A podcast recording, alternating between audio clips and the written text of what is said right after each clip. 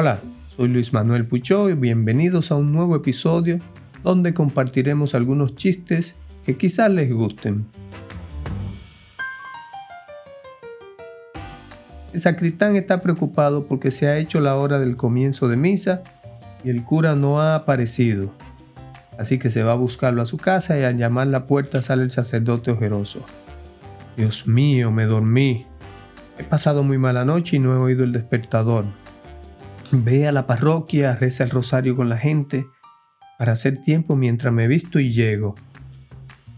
El hombre lo hace así, pero el sacerdote todavía muy somnoliento y casi sin darse cuenta, se vuelve a quedar dormido mientras el sacristán, todo preocupado, ve cómo se termina el rezo del rosario, el cura sigue sin llegar.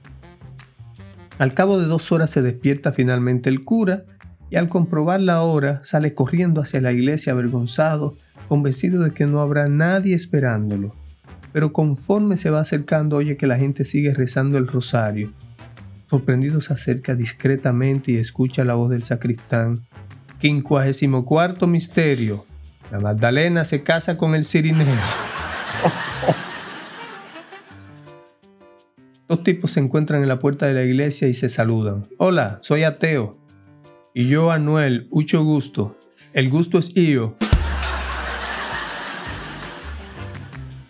El capitán general Narváez hablaba con un sacerdote y éste le invitaba a hacer un examen de conciencia y a perdonar a sus enemigos. Yo no tengo enemigos, padre, dijo el general. No es posible eso, usted es militar, ha sido ministro, presidente de gobierno varias veces, alguien tan poderoso como usted debió tener muchos enemigos a lo largo de su vida. Sí, es cierto, le dice el general haciendo una pausa, pero ya los maté a todos. Una monjita regresa al convento sofocada y va corriendo a hablar con la Madre Superiora. Madre, no sabe el mal trago que acabo de pasar. ¿Qué te ha ocurrido, hija? Venía del mercado y un hombre ha empezado a seguirme. Y no sería una casualidad. No, no, no, madre. He empezado a meterme por callejones, a izquierda, a derecha, y cada vez se me acercaba más. ¿Y qué ha pasado entonces? Pues al final me metí en un callejón sin salida y ha venido hacia mí. Podía ver la maldad en sus ojos. Dios mío, ¿y qué has hecho? Pues he recordado las palabras de nuestro Señor y le he dicho, lo que tengas que hacer, hazlo pronto. Así que me he remangado el hábito y él se ha bajado los pantalones. No puede ser.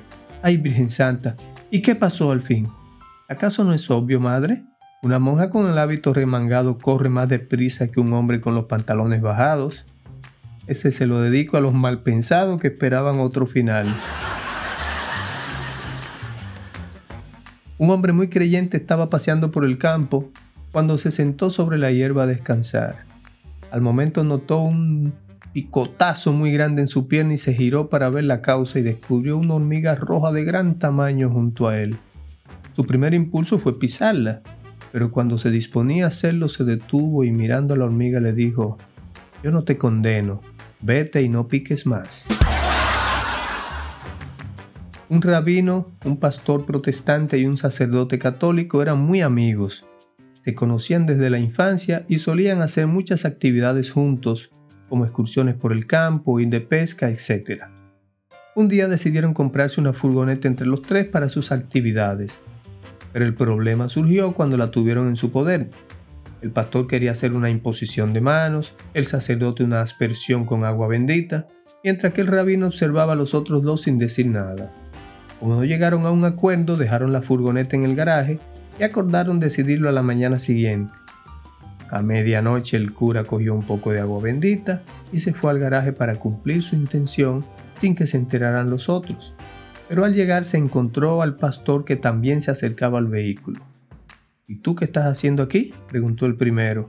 Pues imagino que lo mismo que tú, en eso escucharon un ruido que procedía de la parte trasera y al acercarse descubrieron a su amigo el rabino levantándose del suelo con un serrucho en una mano y un pedazo del tubo de escape en la otra.